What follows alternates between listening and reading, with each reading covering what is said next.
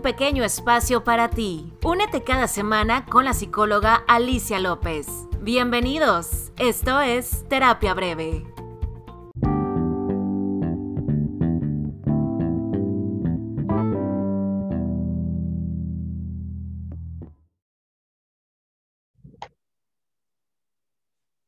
Hola, hola, ¿cómo están? Muchísimas gracias por estar conectando y dándole play a un nuevo episodio de Terapia Breve.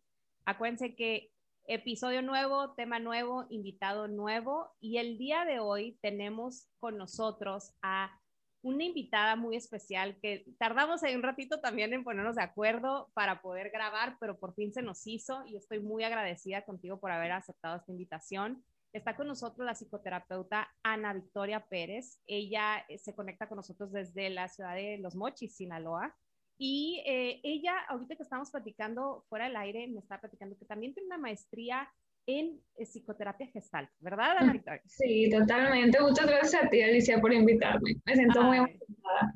Qué, qué linda, muchísimas gracias, de verdad. Yo creo que cuando, cuando te contacté y revisé ahí tu información, porque ya te seguía desde antes en las, redes sociales, este, me encanta cómo, cómo compartes información y, y, que creo que es como muy digerible para las personas que te, que te siguen y eso me gusta. Y al final vamos a dar sus redes sociales para que la vayan a seguir.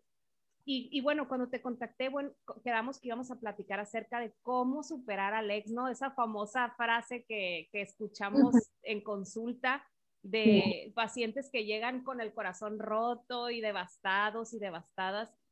Se piensa que de verdad no se supera el ex, ¿sabes? O sea, tú, Digo, hay dos, ¿no? Hay dos, porque en una es como el, el, siento que nunca va a pasar este dolor que estoy sintiendo, y por el otro lado también es como ya, o sea, ahorita en esta primera sesión quiero que me lo quites, que se me vaya este dolor que estoy sintiendo, eh, no quiero vivir todo el proceso porque realmente es un proceso la ruptura y la separación con una persona.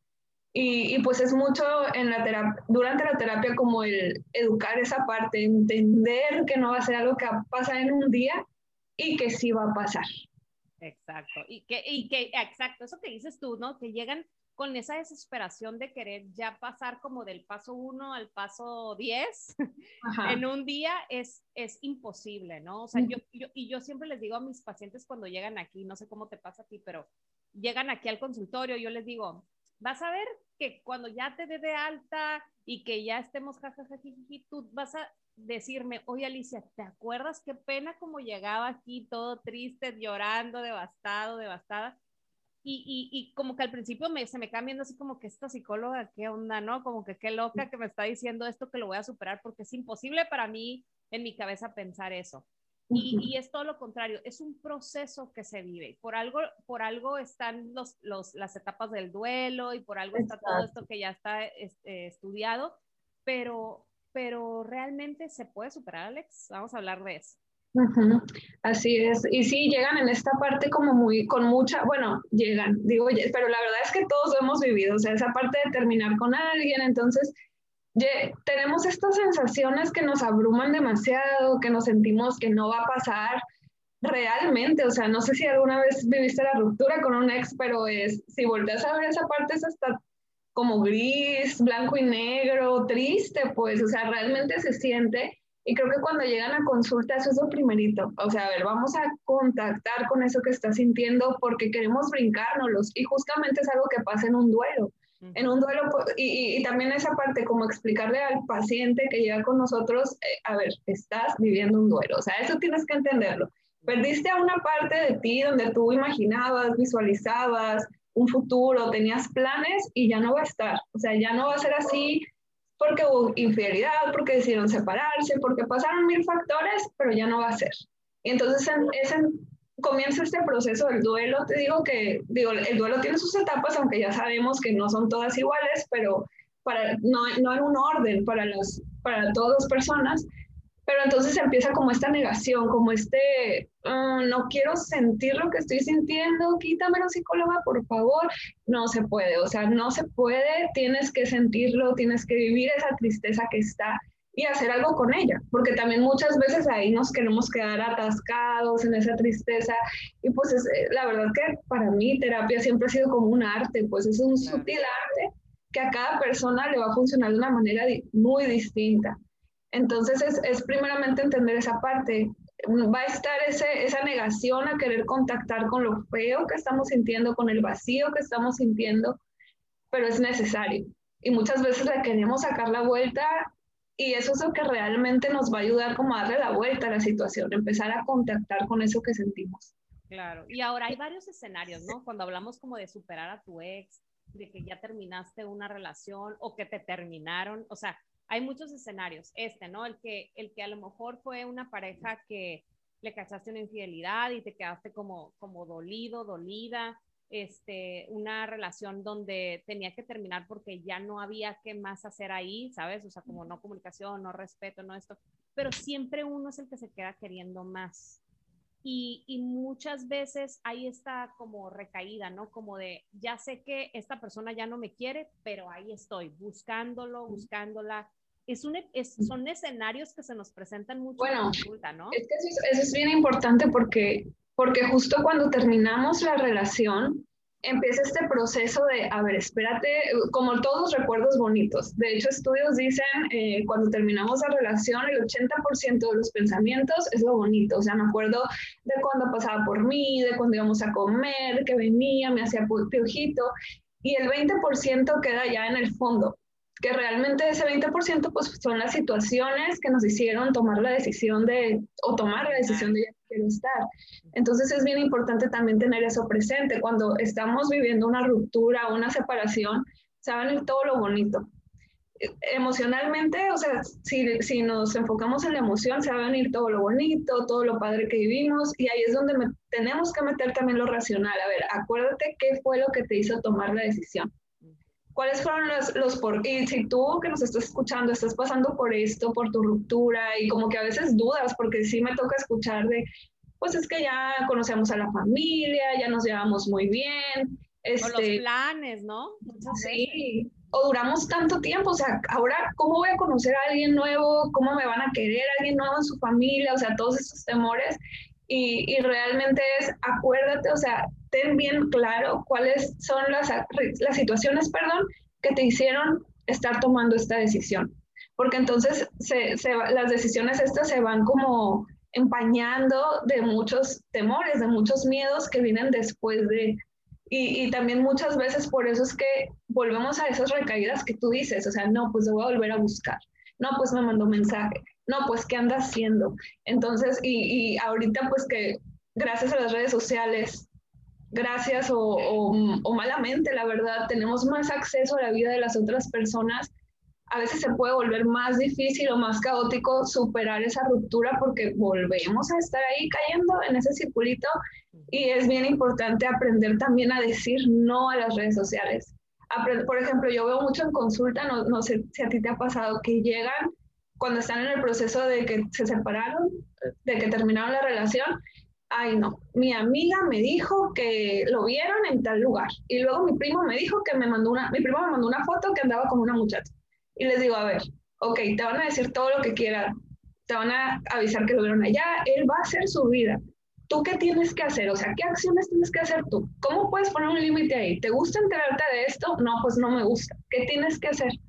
Aprender a decir, ya no me manden nada, ya no me digan nada, él tiene derecho, él o ella tiene derecho a vivir su vida ya no me digan nada. Y aprender a soltar como el querer tener el control de qué anda haciendo, con quién anda, todo eso. Digo, es complejo, pero es necesario.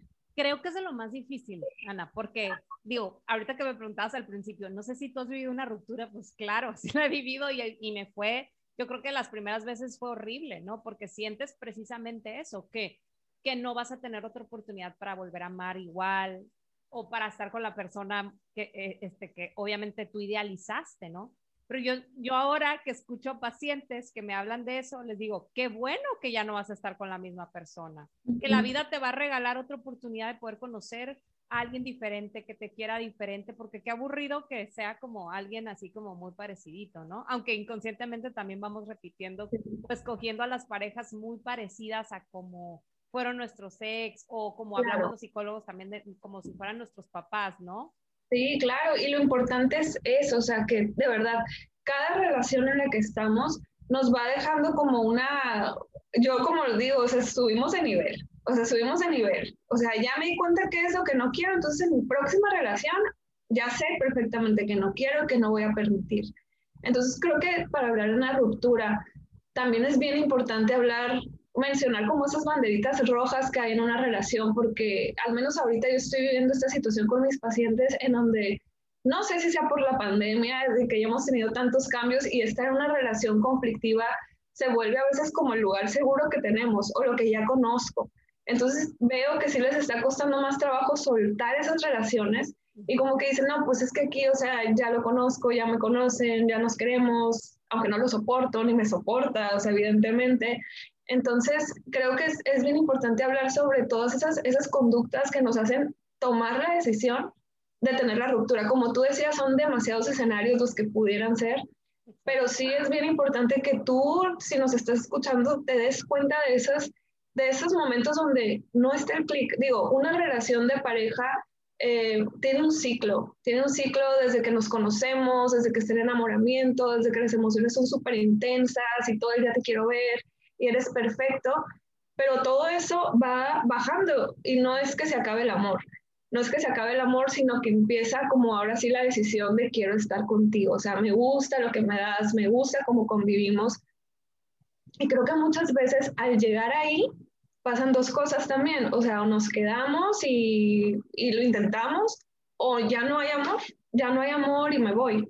Entonces lo importante es, es que en ese momento, pues tú ya te puedes empezar a dar cuenta y notar si realmente es la persona con la que quieres compartir tus días, tus, tus momentos, pues. La verdad, vi una frase que me encantó que dice, una pareja, tú elige muy bien a tu pareja porque tu pareja la verdad es que te suma y te resta. No es porque nuestra felicidad dependa completamente de ellas, pero pues es bien importante que es la persona que mayormente estamos conviviendo, escuchando, hablando, contando, y tiene que ser una persona que realmente venga a sumar y aportar algo. Exacto, porque entonces si no, te estás dando todo a eso y es donde empieza como este tema de la dependencia emocional, y todo lo que ya está, lo que más o menos estoy entendiendo que platicas de, estos pacientes, ¿no? Que nos llegan porque están en una zona de confort y entonces salirse de ahí ya les cuesta mucho trabajo, pero porque ya vienen como muchas situaciones de apego, o sea, tiene otro rollo, ¿no? Totalmente diferente. Es como tú dices y que para cada persona es distinta, pero de verdad que si cosas así resuenan contigo, por ejemplo, estos espacios como podcast, lo que ves en Instagram, obvio no es terapia, pero pues sí empiezas como con esa linternita de hay algo que tengo que trabajar. Claro. Entonces, una vez, una vez que ya tenemos como bien identificado el que tenemos en una relación nuestro ciclo y aparte que y aparte esta parte de que están esas banderitas rojas que voy a permitir, que no voy a permitir, que también tengo que modificar yo porque una relación es un compromiso y una vez que nos dimos cuenta que no es y que no se puede, ahora sí es como vivir esta parte de la ruptura que es lo que hablamos ahorita y que pues duele porque y como tú dices ahorita idealizamos a esa persona durante, durante esa etapa, que igual tiene una duración distinta para cada persona, el enamoramiento puede ser de cuatro meses a dos años. Entonces, cada persona lo vive de una manera distinta y, y realmente, pues es como ir, ir entendiendo que la otra persona es un ser humano también y que va a tener sus fallas, errores y que ahí no era.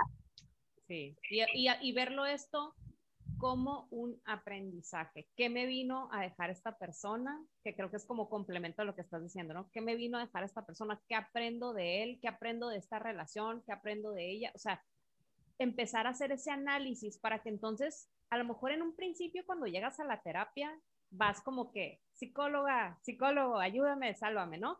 Pero ya después cuando vas entendiendo todas esas etapas que dices que, que son súper importantes vivirlas, para poder superar este proceso es también ver esto que estás diciendo, que me encanta, el, ok, que no quiero, pero también que vengo repitiendo yo de otras relaciones que hace que mis relaciones también tengan este conflicto, que también son focos rojos, ¿no? De esto lo que totalmente, estás diciendo. Totalmente. Porque es bien fácil, y yo, y yo lo, lo, lo, sé porque también inconscientemente, aunque somos psicólogas, también a veces nos equivocamos, ¿no? Este, tenemos esta parte como de señalar, o sea, como que es muy fácil decirle, es que tú, es que el otro me hizo, es que él, y echar culpas, ¿no? pero cuando volteas los reflectores hacia ti y dices, ah, caray, pues es cierto, yo no me comunicaba bien, ay, sí es cierto, yo contestaba medio feito también a veces, o sea, también va por ahí, ¿no, Ana? Exacto, y eso tiene que ver con totalmente con dejar de echar la culpa y empezar a asumir mi responsabilidad. O sea, ¿cuál era mi paquete en esto? Porque como dices, es muy fácil andar echando culpas. Por ejemplo, algo que me llama mucho la atención a mí con esto, esto que tú dices, eh, y lo, por ejemplo, cuando empecé, eh, voy a hablar en general, no, no específicamente de alguien o, de mí, pero me acuerdo mucho de una persona que decía, es que todos los muchachos con los que ando empezamos muy bien, muy buenos, muy lindos, muy cariñosos, muy amables, eh, excelentes, y al tiempo se convierten en ogros, son muy tóxicos. Entonces era como estar en una reunión y lo estaba escuchando y yo decía, bueno, ¿y qué harás tú? Pensaba yo, para que se conviertan, porque creo que con las conductas que nosotros hacemos, todo en la vida es acción-reacción. Por supuesto. ¿Qué, ¿Qué, habrá hecho la, la, muchacha? Bueno, y sí sabía, ¿no? Porque lo veía, veía cómo se ponía cuando no le contestaba, cuando no estaba. Entonces, vamos convirtiendo también a la otra persona.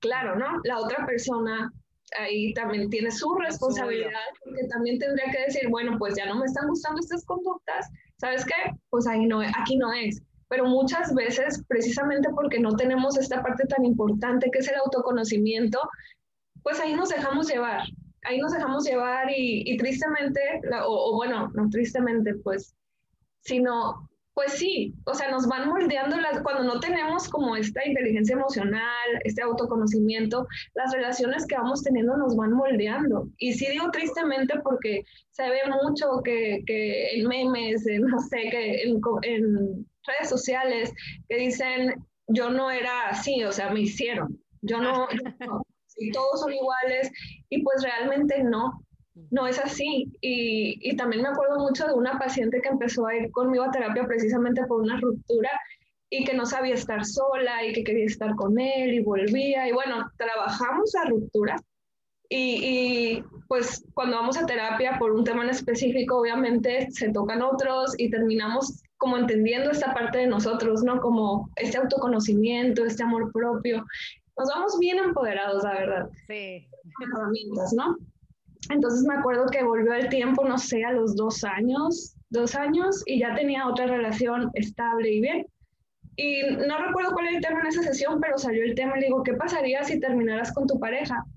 Termino con él, termino con él, o sea, yo sé que si, por más que lo quiera, porque lo quiero, soy feliz con él, pero sé que si termino con él, algo mejor va a venir para mí, aunque lo ame y ahorita lo vea como lo mejor, pero sé que yo voy a estar en otro nivel, en otro estado de, de conciencia, que no voy a permitir cosas que no me gustan y yo, wow. Wow. Oye, ahí es cuando uno dice como psicólogo, ya no, check. Mira. No, sí, y la verdad es muy bonito, es, es muy bonito también como psicólogas ver eso, como esos logros que tienen eh, y que de verdad que todo va de la mano a accionar, o sea, tomar acción y dejar de caer en el papel de víctimas, de buscar culpables, es que siempre me la aplican, siempre me la hacen, todos son iguales, a ver, espérense tantito todos, ¿qué hago yo? Empezar a darme cuenta de cuáles son mis conductas que fortalecen las conductas en otros. Claro, y de ahí empezar a modificarte, entenderte un poquito más, qué está pasando contigo. Si a lo mejor no es de tus otras relaciones, a lo mejor es algo que aprendiste con tus papás, que es una de las relaciones más importantes que tú aprendes, ¿no? Entonces, es empezar a modificar y hacer conciencia de eso. Ahorita diste en el clavo con algo que, que, que, yo creo que muchos también de los que escucharon se, se han quedado, ay, sí es cierto, a mí me pasa, el que terminamos una relación o no la terminamos por el miedo a estar solos o quedarnos solos. Y esto es, yo creo que el 90% de los casos, de, o más, 95% de los casos de cuando se, terminamos una relación, el superarlo va más con esta parte como del miedo. No sé qué piensas tú, Ana. Pues es que yo, yo, yo les digo, yo, yo les pongo una imagen así de una persona, le pongo señor así en, en Google, lo quieres mucho, les digo, ni lo conozco, me dicen. Y yo, ok, entonces ¿cómo te puedes querer a ti si no te conoces? Entonces, terminar la relación con alguien es quedarme solo con alguien que no conozco, que no sé qué le gusta, que no sé qué puede hacer, que no sé para qué es bueno, que por el contrario, únicamente crecemos culpándonos, eh, juzgándonos, dándonos esos latigazos, ¿cómo me voy a querer? Y hacemos demasiadas cosas para evadirnos. Entonces, desde, desde ir a correr y ahí traemos los audífonos, o ir a caminar, o ir por un café con los audífonos. Ahí es donde yo también les digo mucho cómo, cuando ya estamos en esta parte de conocer a alguien más, cómo puedes conocer si todo el día estás volteando a ver el celular con los audífonos, estamos cerrados al mundo externo, pero también creo que mucho al interno, precisamente por eso, porque no nos conocemos. Entonces, para empezar a conocerte, digo, bueno, cuando tenemos la ruptura es bien importante que empieces a hacer cosas para ti. Quizás nunca las habías hecho, quizá no sabes cómo era y únicamente te acostumbraste a lo que nos, la gran mayoría, estudiar, la relación de pareja y listo. Pero es bien importante que tú focalices algo que disfrutas, un hobby. Quizá ahorita es difícil por la pandemia, pero al contrario, porque también hay muchas cosas en internet y en línea, ¿no? Entonces es bien importante que tú vayas encontrando y probando qué te gusta, qué no te gusta, que empieces a hacer esas cosas para ti. Claro, ¿no? Que yo siempre les digo, antes de todo esto que vamos a mencionar ahorita es la terapia, porque terapia es el lugar donde te vas a conocer, te vas a entender y como decía Alicia, o sea, vas a sanar eso que vienes repitiendo de mamá y papá. Nosotros crecemos en un sistema familiar y lo replicamos en nuestra pareja, en el trabajo. Entonces, es bien importante eso, primeramente, poder entender mis conductas, mis emociones, conocerlas, para poder entenderme a mí y conocerme a mí. Entonces, yo pienso que el, el, el, estar, el estar solo precisamente es por eso, porque no estoy conmigo.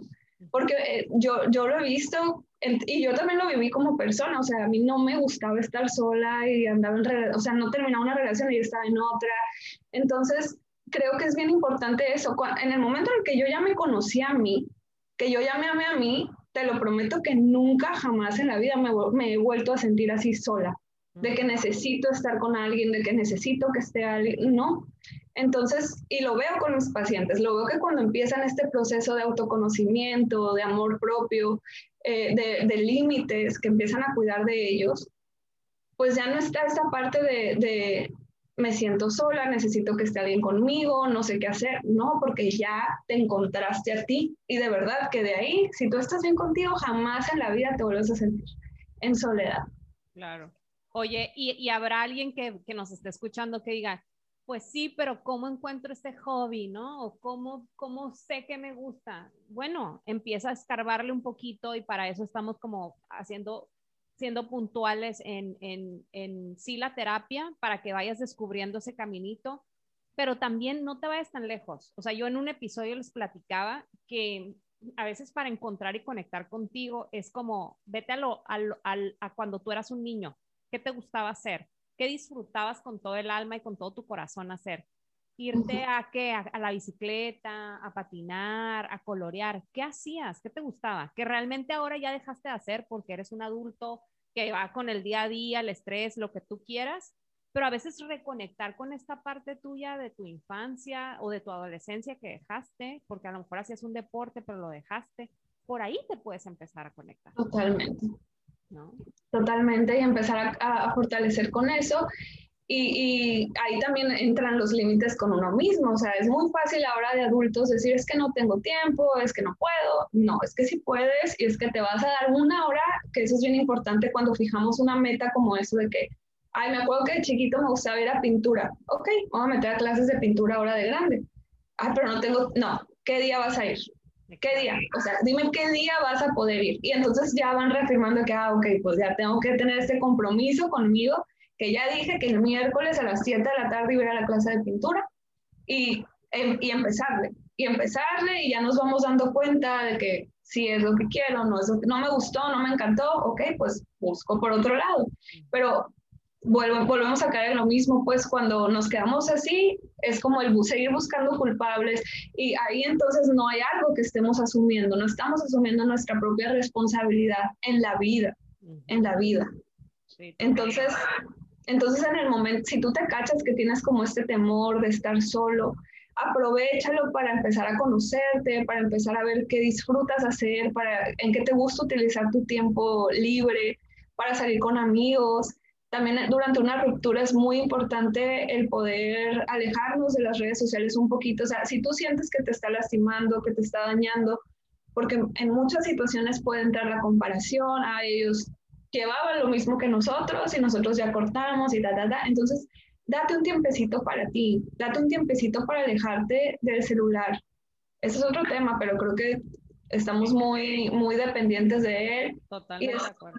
Súper necesario aprender a ponernos tiempos. Ahora nosotros se ven como adultos, no únicamente a nuestros hijos, sino decir, mm, no, lo voy, a, lo voy a dejar tantito. Y pues e, eso es importante para que cuides de ti, que te empieces a dar cuenta qué cosas necesitas tú para cuidar de ti, qué te hace bien y, bueno, qué te funciona y qué no te funciona. Porque muchas veces, no sé si te ha pasado, pero me imagino que sí, que dicen, ay, Ana, es que siento que si lo elimino me voy a ver mal. Me van a decir que, que, que, qué niña, qué infantil, qué inmadura. Y yo, bueno, es que pueden, van a decir lo que quieran cuando quieran, a la hora que quieran, pero tú, a ti, ¿qué te funciona? ¿Qué te sirve? ¿Te funciona estar viendo sus estados? ¿Te funciona estar metiendo su perfil? No, pues no. Entonces, ¿qué tienes que hacer tú para ti? Ah, no, pues sí. Eliminarlo y bloquearlo. Ok, ya sabes. Por salud mental. O sea, no tienes que pensar a juzgarte porque si estás haciendo o no estás haciendo y cómo te, va a ver las, te van a ver las demás personas. Estoy totalmente de acuerdo contigo. Si para ti es también bloquear a la abuelita que tienes en el Insta, la tía, pues so sorry. Y a lo mejor podrás tener un, un, como un detalle o algo antes de decirles, oigan, ¿saben qué? Me voy a desconectar de las redes sociales porque estoy viviendo un proceso en el que quiero como volver a conectar conmigo. Y si lo entienden, qué bueno. Y si no, pues so sorry. O sea. Así es, cada quien, cada quien tiene su vida y estamos en esta para vivir en plenitud la nuestra. No que si la abuelita se enoja, me quería mucho y me hacía sopitas y cómo le voy a dejar de hablar. No, pues es que es parte de, o sea, tú tienes que ver qué funciona para ti y qué no. Entonces, eh, es bien importante también recalcar que va a haber momentos en los que vas a sentir que ya estás fuera, que ya saliste y a lo mejor un día vas a ver algo y ¡pum! va a llegar una emoción. Y aquí lo importante es no bloquear esa emoción, no decir no me debo de sentir así porque ya pasó, sino no, por el contrario, ayudarte a descargar esa emoción porque eso es lo que a final de cuentas nos libera contactar con las emociones, darnos esa lloradita que es necesaria y seguirle. Sin embargo, cuando no contactamos con esa emoción, andamos paseando la emoción todo el día, que ya se convierte en sentimiento, todo el día la traemos ahí, hasta toda la semana ya nos fue la patada porque no nos permitimos darnos ese tiempo para descargar a nuestro cuerpo. Claro. Y, y satanizamos mucho la lloradita, como dices, satanizamos mucho el como sentirnos tristes, que está bien que te sientas triste, es parte del proceso que hablamos que tienes que aprender a vivir y no querer saltarte los pasos, donde luego cometemos el error, Ana, de que en esa misma desesperación nos llega una este, chica o un chico que ya nos empieza como a mover el tapete y luego, luego vamos y nos enganchamos a otra relación, ¿no? Que ese es otro de los errores que cometemos que no terminamos de superar, Alex. Así es. Para, para empezar una relación, sí o sí es necesario, aunque suene cliché, pero es real, tener cerrado tu ciclo. Si tu ciclo no es, y digo, ese es otro tema, ¿no? Porque los ciclos se pueden cerrar estando en una relación, o sea, He, visto en consulta parejas que tienen 10 años de casados y la mujer desde hace cuatro ya ha cerrado el ciclo, desde hace cuatro años. Y, y ya de pronto, lista para soltarlo, ¿no? Exactamente. Entonces, eh, siempre es bien importante, el tiempo varía, o sea, no, no podemos decir en seis meses ya puedes empezar una relación. Hay personas que en dos, dos meses ya pueden tener su ciclo bien cerrado y están listas. Hay personas que pueden pasar ocho meses y siguen llorando por, por el ex, entonces, o la ex. Entonces, para esto, es que para todo en la vida, de verdad que lo más importante es el autoconocimiento, que tú entiendas que tú eres una persona y que nadie más va a tener las respuestas por ti. Para eso es que vas a terapia, para que descubras qué funciona y qué no funciona para ti. Tristemente, pues lo que hacemos es que vamos pidiendo consejos y si le pido consejo a mi mamá, me va a decir, no, no tengas novio en dos años, quédate sola. Si le digo a mi amiga, me va a decir, ay, ¿qué te importa? Ya ponte de novio con alguien, ya supéralo. Entonces ahí es donde empieza como esta confusión en, en nuestra propia decisión, en qué quiero para mí. Y terapia es el lugar indicado para poder encontrarle como a ver qué funciona para mí, quitando los prejuicios, quitando las creencias, quitando los miedos. Ah, es maravilloso, la verdad. Sí. Oye, ¿qué más les podemos decir nosotros que somos psicólogas y que vivimos esto y que también vamos a terapia? Porque ese es un proceso también que nosotros tenemos que vivir para poder estar bien y poder aconsejarles todo esto que estamos platicando y que ya lo vivimos tanto, de experiencia como, como psicólogas, pero también personal, ¿no, Ana? Sí, por eso es lo que decía ahorita, o sea, lo que comentaba ahorita a mí, de verdad, terapia fue la mejor inversión que hice y que sigo haciendo en mi vida porque yo ya estudiaba la carrera, pero hasta que mis papás, no, Ana, no estás mal tú, no estás loca, no ocupas ir con el psicólogo, y yo estudiando psicología. Entonces, ya que empecé, yo de verdad lo primero que hice fue pagarme la terapia. Entonces empecé a terapia y conocerme me hizo desprenderme de esa creencia de que no podía estar sola, de que necesitaba a alguien que estuviera conmigo y que de verdad soy un ser completo. Entonces, eh, si pasas por momentos en los que te sientes que necesitas de otra persona, que no puedes estar solo, que ya no vas a encontrar a alguien más, no te la creas, no te la creas, tus pensamientos solamente son pensamientos. El primero es impulsivo, va a llegar, ay no, ya nunca voy a volver a encontrar a alguien. El segundo tú lo manejas, a ver si tengo que empezar a hacer algo por mí, me voy a levantar, pero no te cicles en eso. Exacto, creo que es bien importante. Y creo yo también que podríamos agregarle el punto del es que no es que no puedas, es que muchas veces ese pensamiento que te llega te hace no querer hacer las cosas. Sí se puede, todos podemos. Si tú, yo y muchos que han pasado por una ruptura amorosa lo han superado, créeme que tú también lo vas a hacer, ¿no? Y, y, yo siempre les digo a mis pacientes cuando también llegan aquí este, con el corazón en la mano, les digo, no te vas a morir de esto. O sea, no conozco a ningún paciente en los 13 años de experiencia que tengo trabajando en la parte clínica que se me haya muerto porque, porque lo rompió, una relación, terminó con el ex, o sea, no te va a pasar eso. Y como que lo escuchan y, y, se, y se quedan, oh, es cierto, o sea, pero el dolor y todo eso va a ser parte y lo tienes que aprender a vivir y tienes que aprender a, como dices tú, Ana, ¿no? A, a, a, conocerte y darte esa oportunidad. No hasta que llega el proceso de, de, que te terminan. Si no estás tú pasando por eso y estás escuchando autoconocimiento, pues ponte a trabajar en eso para qué? si te toca en un futuro tener un rompimiento, vivir un duelo, sepas por dónde te tienes que ir. Así es. Y si por el momento no puedes hacer esa inversión que es ir a terapia, puedes empezar a, ver ¿cómo, cómo puedo lograr el autoconocimiento. Número uno, empieza a darte cuenta cómo te hablas. ¿Qué es lo primero que te dices cuando te ves al espejo? Ay, no, ya amanecí con una cana. empieza a modificar eso que te estás diciendo y, la verdad que también ese es otro proceso porque estamos acostumbrados pues a criticarnos, a juzgarnos, así crecimos. Creo que a nuestras generaciones nos tocó, nos tocaron unos papás que no tenían las habilidades que ahora nosotros estamos teniendo, o sea, toda esta información que tenemos nuestros papás no las tenían. Entonces crecimos con el no llores, no te enojes, no digas eso, cállate, siéntate bien. Entonces, aprendimos a, darnos duro a nosotros. O sea, ya no está la vocecita de papá, ahora yo solita. No puedo yo solita, así agarro a mi pareja. Entonces, es empezar a entender y soltar a la pareja que no nos está aportando y lo mismo con nosotros. Empezar a entender de qué manera yo puedo ser esa persona que necesitaba, tener, darme esas palabras que necesitaba. Me equivoqué y en vez de decir, ay, soy inmensa, ok, algo aprendí de esto, algo aprendí y no me volverá a pasar. Este error no me vuelve a pasar. Entonces, eso es súper importante que tú reconozcas tu diálogo interno. ¿Qué te estás diciendo a ti? Y cómo puedes modificarlo.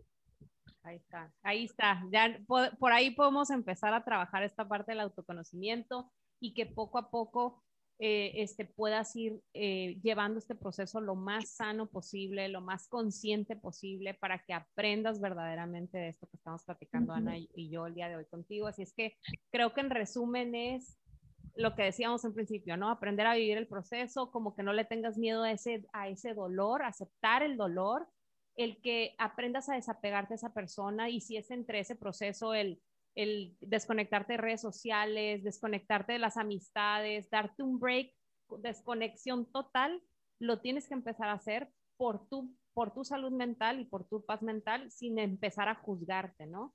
Por otro lado es aprender a tener tiempo calidad, que es lo que decías, ¿no? Como el, el, el buscarte esos espacios donde empieces a sentirte mejor contigo mismo, contigo misma, y entonces como que sea más fácil y más llevadera la vida para ti en este procesito en el que vas a estar trabajando. Y por último, lo que dices, el conocerte. Si no te conoces, pues nada de esto lo vas a poder llevar.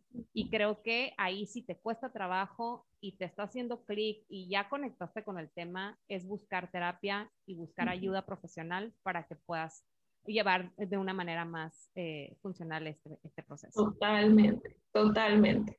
Así que ahora lo que toca es de verdad tocar, tomar acciones. Esto es de todos los días, o sea, el caminito del autoconocimiento, que eso realmente es el amor propio. Conocerme es de todos los días, en todo momento, a todas horas. O sea, ahorita que estoy hablando contigo, que cuelgue y que mi pensamiento pudiera ser, ay no, seguro me equivoqué y dije, no, lo hice lo mejor que pude con todo lo que yo tenía y si me doy cuenta de algún fallo, lo puedo mejorar para el próximo, pero eso es lo importante, que aprendas a escucharte y a estar para ti.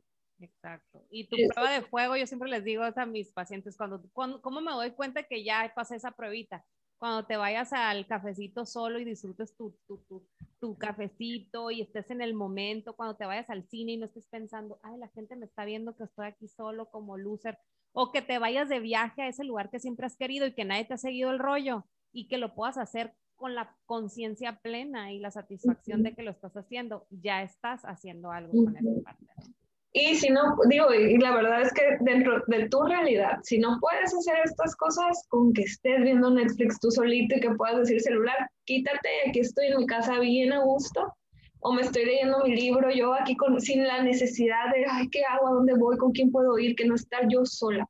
En ese momento te vas a dar cuenta que ya estás contigo.